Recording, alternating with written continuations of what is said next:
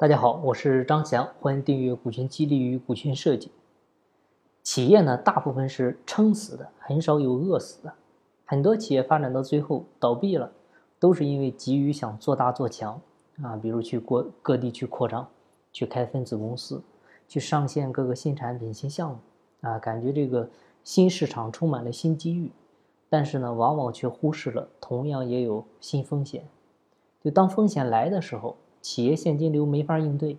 这个时候呢，很多老板会选择铤而走险，啊，借高利贷。那当你走到这一步的时候呢，基本上就注定企业的一个衰亡的结果了。我觉得我们做企业呢，还是要遵循一个龟兔赛跑的精神。啊，有时候呢，不必走得太快，啊，即便走得慢一点，但是呢，我们呃走得稳，走得踏实，只要一直在往前走，这个本身呢。就是一种快。现在这个社会呢，充斥着浮躁功利，很多人呢幻想着一夜暴富，想挣快钱。你从很多人去蹭一些突然爆火的网红的热度，就可以看出来这些人有多么的浮躁和短视。太多的人呢去追求短平快，做事急于求结果，静不下心来。包括现在的股市、互联网，啊，几乎所有的信息都在彰显着一夜暴富。快速成名的一个诱惑，这些诱惑呢，就像毒药一样吞噬着人们的意志，但是大家却浑然不知。任何事物和产品，它都有自己的成长规律，都有一个成长过程。就像一个生命从孕育到出生需要经历十个月的时间一样，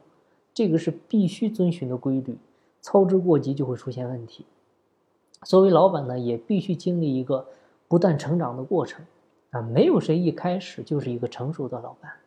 他必须经过理论、经过经验、经过实践的不断碰撞、不断思考，啊，才能慢慢的成熟起来、睿智起来。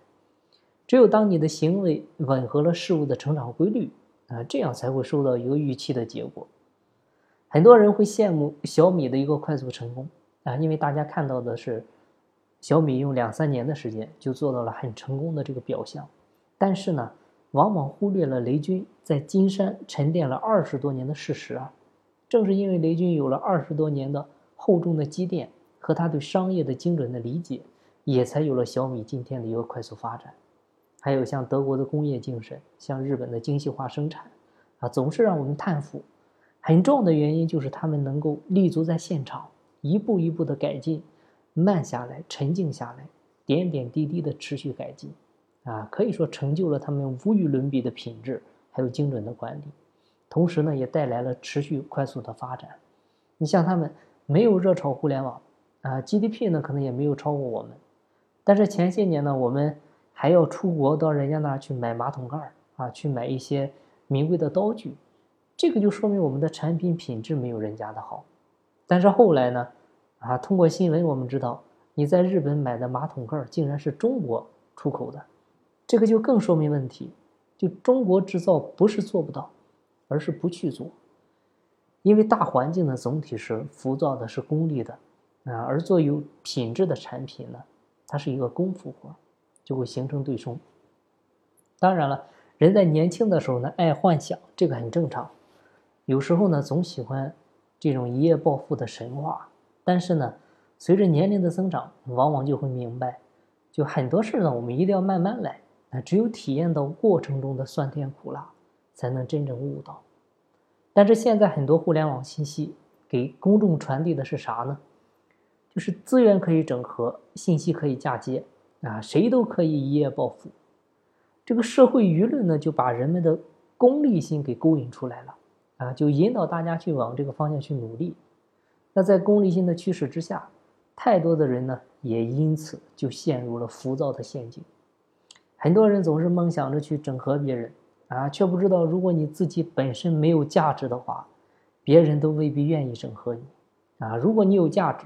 即便是被人整合，那主动权也一定是还在你手里。我们都知道啊，物以稀为贵，最稀缺的东西往往就是最值钱的。当一个社会被功利、短视、诱惑充斥的时候呢，能够沉静下来，放慢匆匆赶路的脚步。去审视自己，找到自身的特点和优势，专注于自己的本分，啊，去追求品质，让自己变得有价值，这个就显得尤为珍贵啊！不管我们是做人还是经营企业，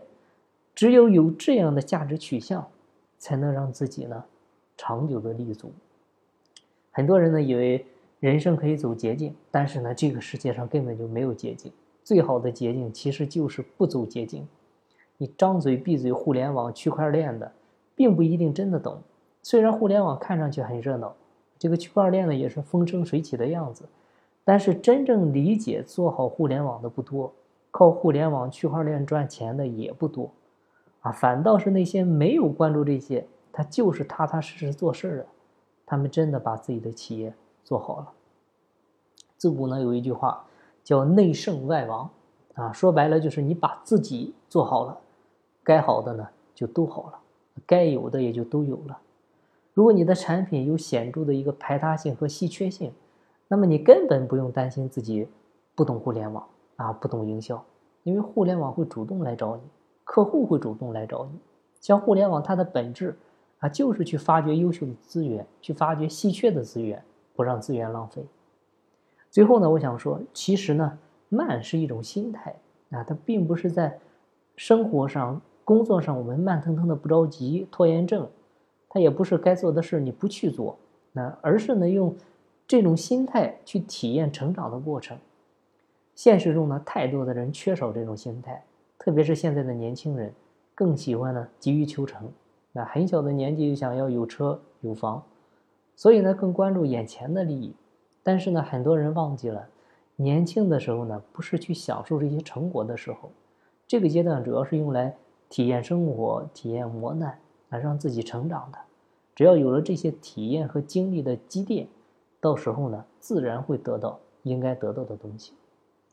好了，今天的分享呢就到这儿。有更多股权或者管理方面问题，欢迎加我微信详细沟通。金不在西天，金在路上。我是张翔，下一再见，拜拜。